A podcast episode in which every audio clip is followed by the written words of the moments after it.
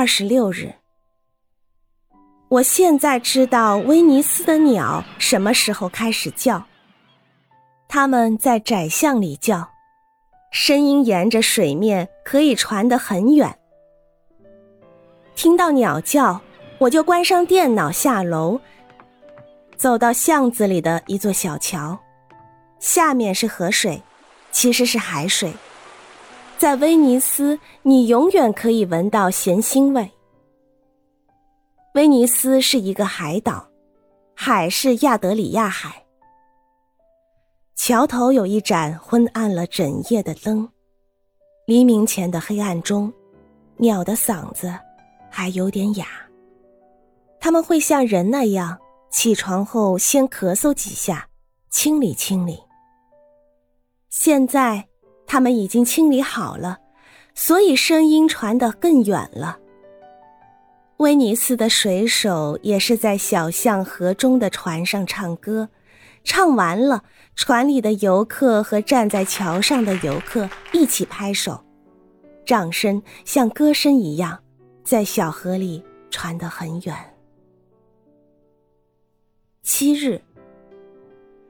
假如威尼斯的一条小巷是不通的，那么在港口一定没有警告标志，你只管走进去好了。碰壁返回来的时候，不用安慰自己或生气，因为威尼斯的每一条小巷都有性格，或者神秘，或者意料不到。比如有精美的大门，或透过大门看到一个精美的庭院。遗憾的是，有些小巷去过之后再也找不到了。有时却会无意中又走进同一条小巷，好像重温旧日情人。应该为威尼斯的每一条街巷写传。十六日晚上，与西西和漫画家卡布特瑞在一个小馆子的街边吃披萨。我是漫画。年初在罗马搜购了不少漫画集、漫画杂志，其中就有卡普特瑞的。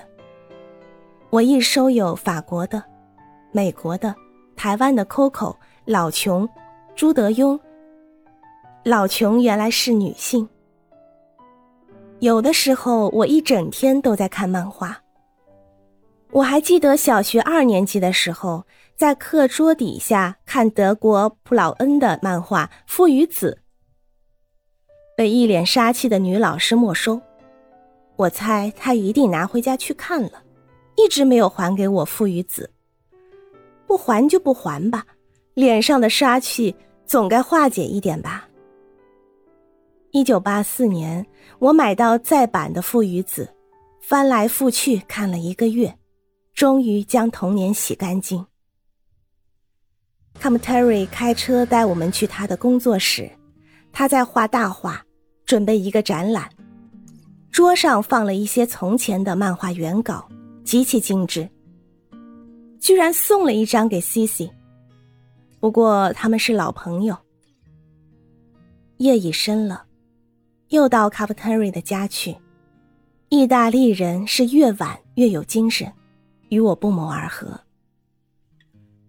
路上在西瓜摊上买了一只巨大的西瓜，到了家里，摆开桌子，准备痛疗，将西瓜切好，刚吃了三四口，突然停电，于是，在朦胧的月光下把西瓜吃完。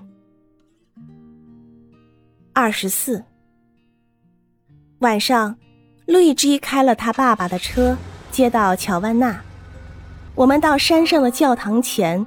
看这个城市，红屋顶们刚被雨洗过，暮色湿润。街灯里，古老的宫殿和教堂周围行人稀少。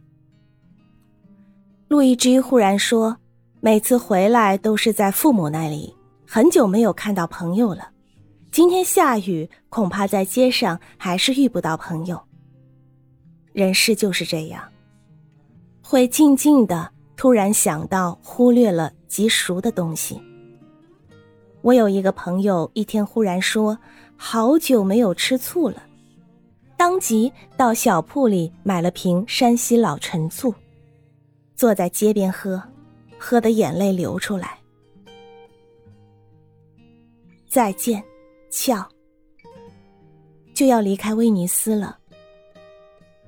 瑞亚尔多桥下的一条船上，有个老人唱歌，高音，面容像极了列奥纳多·达芬奇的自画像。一曲才歇，桥上和两岸掌声雷动，总有几千人吧。小船却独自沿运河向南飘去了。